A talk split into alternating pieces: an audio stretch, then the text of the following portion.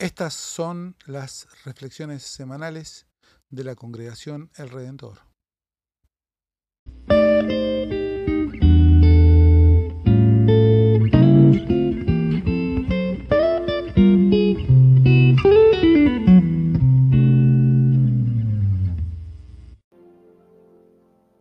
Lectura del Santo Evangelio según San Marcos, capítulo 10, versículos 17 al 31. Cuando se puso en camino, un hombre corrió hacia él y arrodillándose le preguntó, Maestro bueno, ¿qué debo hacer para heredar la vida eterna?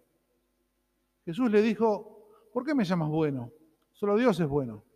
Tú conoces los mandamientos. No matarás, no cometerás adulterio, no robarás, no darás falso testimonio, no perjudicarás a nadie, honra a tu padre y a tu madre. El hombre le respondió, Maestro, todo eso lo he cumplido desde mi juventud. Jesús lo miró con amor y le dijo, solo te falta una cosa, ve, vende lo que tienes y dalo a los pobres. Así tendrás un tesoro en el cielo. Después ven y sígueme. Él, al oír estas palabras, se entristeció y se fue apenado porque poseía muchos bienes. Entonces Jesús, mirando alrededor, dijo a sus discípulos, qué difícil será para los ricos entrar en el reino de Dios. Los discípulos se sorprendieron por estas palabras, pero Jesús continuó diciendo, hijos míos, qué difícil es entrar en el reino de Dios. Es más fácil que un camello pase por el ojo de una aguja que un rico entre en el reino de Dios. Los discípulos se asombraron aún más y se preguntaban unos a otros, entonces, ¿quién podrá salvarse? Jesús, fijando en ellos su mirada, les dijo, para los hombres es imposible, pero no para Dios, porque para Él todo es posible. Pedro le dijo, tú sabes que nosotros lo hemos dejado todo y te hemos seguido. Jesús respondió, les aseguro que el que haya dejado casa, hermanos y hermanas, madre y padre, hijos o campos por mí y por la buena noticia, desde ahora en este mundo, recibirá el ciento por uno en casas, hermanos y hermanas, madres, hijos, campos, en medio de las persecuciones, y en el mundo futuro recibirá la vida eterna. Muchos de los primeros serán los últimos, y los últimos serán los primeros. Hasta aquí la lectura del Santo Evangelio. Es palabra de Dios.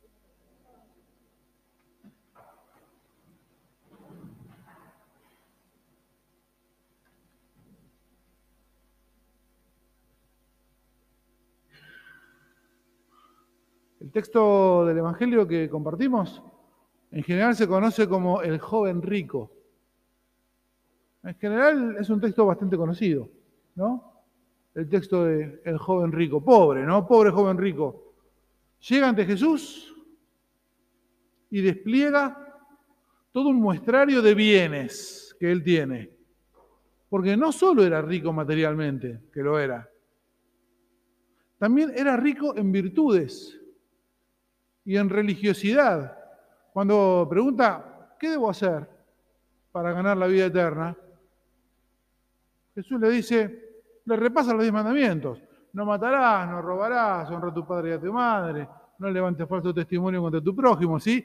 Hace un, hace un repasito de los diez mandamientos Jesús. Y el joven rico le responde, todo eso lo vengo cumpliendo desde niño. Así que entonces, era rico, ¿Sí? Lo que se leía en la época como que había sido bendecido por Dios. En la época de Jesús, ser rico significaba que Dios te miraba mejor que el resto. Eso pasaba en el siglo I. En el siglo XXI, ¿cómo funciona? Cuéntenme ustedes, que son personas del siglo XXI. Bastante parecido, ¿no? 21 siglos después sigue, sigue siendo bastante parecido esta idea. Pero bueno, digamos que siguiendo una costumbre de la época, él podía entender que estaba haciendo las cosas bastante bien y por eso le iba tan bien. Era bueno, cumplía todos los preceptos religiosos que le mandaba la sinagoga. Incluso era humilde, tan humilde como para ir a postrarse, a arrodillarse ante un maestro itinerante. Piensen que un maestro itinerante ¿sí? es un personaje medio polvoriento que va y viene, y el joven rico en ese sentido, su estatus es bastante superior, por no hablar de la billetera, que el maestro itinerante. Así que además era lo suficientemente humilde como para ir a arrodillarse delante de un maestro itinerante que era socialmente insignificante al lado de él. Por eso, la pregunta, ¿qué debo hacer? Maestro, ¿qué debo hacer? Es en realidad una pregunta retórica. ¿Saben lo que es una pregunta retórica, no? Esto, por ejemplo, es una pregunta retórica. Asumo que sé lo que, que, ustedes saben lo que es una pregunta retórica. No sé, a ver. ¿Verdad que les gustan los días feriados? Sí. ¿No? La pregunta retórica es una donde la respuesta está de alguna manera implícita. La pregunta del joven rico es un poco una pregunta retórica, ¿no? Maestro, ¿qué debo hacer?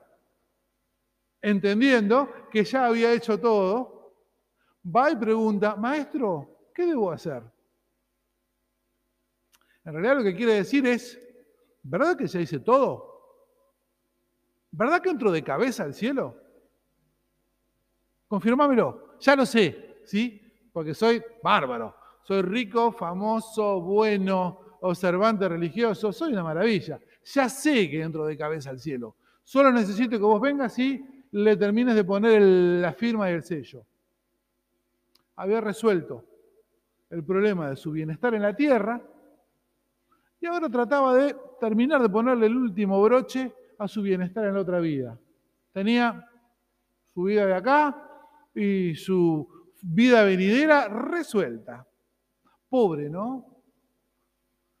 Pobre joven rico porque en lugar de encontrarse con un maestro corriente, se encuentra con Jesús. Y Jesús es un maestro muy perspicaz para con los alumnos alcahuetes. Acá hay gente que se dedica a la docencia, que tiene una vida en la docencia. ¿Cómo es el tema con los alumnos alcahuetes? Pobres, quieren gustar, quieren, ¿no? Quieren demostrar. Normalmente logran lo contrario. Normalmente logran una reacción eh, adversa.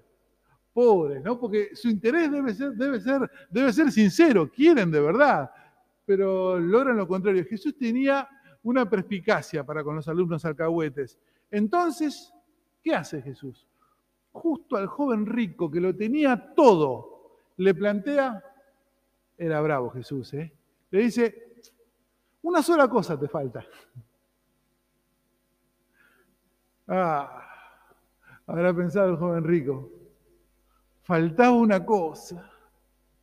Este, ¿no? Digo, yo me pongo en la cabeza del joven rico, digo, este, que perdona a la mujer adúltera, ¿sí? Este, que se sienta a comer con pecadores flagrantes. Me señala una cosa que me falta a mí, que soy divino.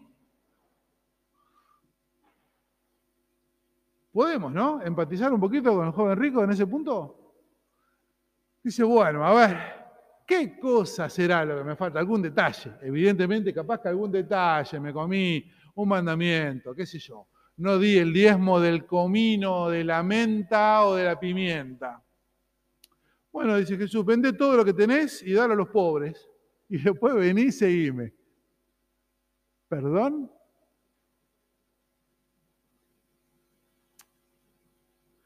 Faltaba una sola cosa, pero... Ay, ¿no? ¿Qué cosa era la que faltaba? Y claro, se fue apesadumbrado porque tenía muchos bienes.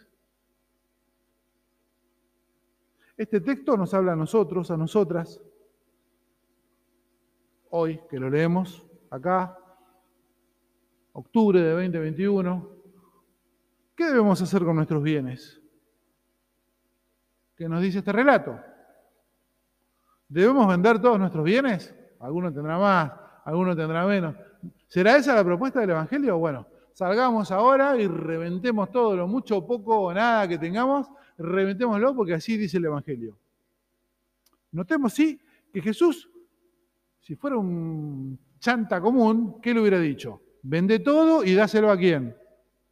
A mí, obviamente. Si fuera un chanta común, le hubiera dicho eso. Si fuera un fanático religioso, hubiera dicho, vende todo y dáselo a quién? A la iglesia. ¿Qué dice Jesús? Vende todo y dáselo a quién? A los pobres. ¿Ven? Nota la diferencia, ¿no? Cuando de algún discurso religioso dicen, vende todo y dámelo a mí, o vende todo y dáselo a la iglesia, es otra cosa. No es el mensaje de Jesús, ¿sí? ¿Estamos de acuerdo con eso? Bien. Más bien este texto, más que esa propuesta, nos plantea las exigencias del discipulado. No salgan a vender nada todavía, ¿sí? Nos plantea las exigencias del discipulado. Seguir a Jesús implica andar ligero de equipaje. No se puede seguir a Jesús con demasiada, ¿sí? un bolsito, una mochila, sí. Eh, una casa rodante, capaz. Eh, ¿sí? La idea de que seguir a Jesús implica andar ligeros, ligeras de equipaje. Eso lo sabemos. No se puede viajar con demasiadas cosas. No se puede caminar con demasiadas cosas. Las posesiones, que en sí mismas son un bien y parte de la buena creación de Dios, ¿sí? Las posesiones son parte de la creación de Dios, son una cosa buena. Las posesiones pueden convertirse en ataduras. No son necesariamente ataduras, pero sabemos, ¿no? Conocemos gente a la que sus posesiones se le han convertido en ataduras. El domingo pasado y el antepasado conversábamos sobre la imagen esa de cómo se casaba el monito, que metía la mano en una jaula o en un jarrón, la mano podía entrar así derecha, agarraba algo que le interesaba, una fruta, y después no la podía sacar. ¿Por qué no la podía sacar? Porque para sacar la mano tenía que abrirla. Y no podía, era más fuerte que él. Venían, veía que venían los cazadores con la red y todo, y chillaba y se desesperaba, pero no soltaba. Otra vez, ¿no? La misma idea. El joven rico no puede despegarse de la baldosa en la que está, atado a todo lo que tiene. El joven rico finalmente es esclavo de todo lo que tiene. Nosotros, nosotras, desde nuestro arraigado egoísmo, tendemos a leer este texto como una pesada ley, ¿no? Como una cosa difícil. Dios le pide algo durísimo al joven rico. Pero lo que leímos no es ley, es evangelio, es buena noticia. Me dirán, Gustavo, ¿cuál es la buena noticia? No veo ninguna buena noticia. La buena noticia es esta revolucionaria propuesta de Jesús. Nos llama a ser personas solidarias y generosas. Dalo a los pobres. Y nos llama también a cambiar nuestra comprensión de la solidaridad. ¿Sí? Solemos entender la solidaridad como empobrecimiento, como gasto. Yo doy, por lo tanto me quedo con menos. Jesús nos invita a entender la solidaridad como enriquecimiento, como liberación y como crecimiento. Vendé todo lo que tenés y dalo a los pobres. Eso dice Jesús al joven rico. Ojo, la entonación se la ponemos nosotros. Creo que nos imaginamos a Jesús sentencioso, severo, así señalándolo con el dedo al joven rico y diciendo, ¿no? Casi como retándolo, está mal lo que haces, vendé lo que tenés y dáselo a los pobres. Esa entonación no está en la Biblia, ¿eh? se la ponemos nosotros. Yo les propongo pensar en otro tono. Tal vez Jesús se lo decía en el tono en el que un asesor aconseja a un inversor y le dice, sacate de encima esto que te conviene. ¿Sí? No tanto como, una, un reto, sino como una, buena recomendación de inversión. Fíjate dónde, en qué, cómo estás invirtiendo. Vendé, le dice. Sácatelo de encima. Sacarse de encima el lastre que lo ataba era en realidad el mejor negocio que podía hacer. Solo que él no lo entendió así. Mm, dice también el Evangelio, que Jesús lo miró con amor cuando vino el joven rico. ¿Vieron que dice? Jesús lo miró con amor y le dijo, bueno, vende todo lo que tenés y vas a los pobres. El joven no lo hizo. ¿Creen que Jesús retiró su amor hacia él porque no lo hizo? No. El amor de Jesús sigue estando. Hubiera sido más fácil, ¿no? Si lo hubiera mirado con bronca, si lo hubiera mirado con desprecio, hubiera sido más fácil para el joven rico irse enojado y decir, ah, al final, este era cualquier cosa, quería mi dinero, pero no. Encima se va con eso clavado, ¿no? que Jesús lo miró realmente con amor.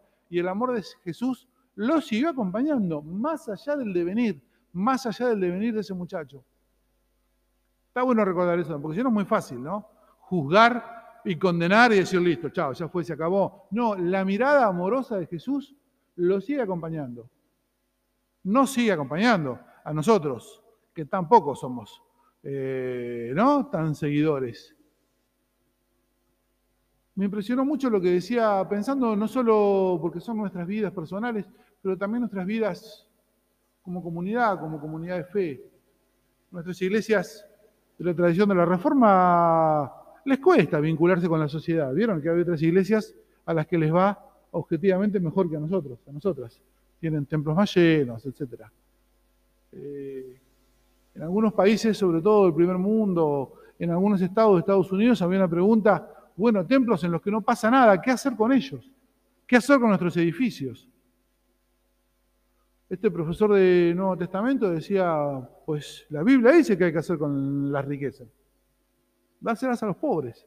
Pensar cómo reciclar. Digo, también, ¿no? Como somos una comunidad que tiene algunos recursos, ¿cómo ponemos nuestros recursos al servicio del barrio, de la ciudad, de la comunidad? O cerramos para nosotros. Es un problema porque es hermoso, tenemos linda carpintería. Pero es una pregunta que cada generación de la iglesia se tiene que hacer. ¿Qué hacemos? ¿Cómo hacemos? ¿Cómo administramos? ¿Para quién? ¿Para qué? Los recursos que hemos recibido. El texto nos invita a nosotros también a poner nuestras posesiones que nos esclavizan a disposición de las personas más desfavorecidas. E intenta abrirnos los ojos el texto la invitación no es una exigencia que nos ahoga, sino una propuesta liberadora que nos permite crecer y nos pone en sintonía con la voluntad del Padre. Que sigamos pensando, masticando, discutiendo también qué significará esto para nuestras vidas, tanto en lo personal como también en nuestra expresión y en nuestro testimonio como comunidad de fe. Amén. Cantamos nuestras...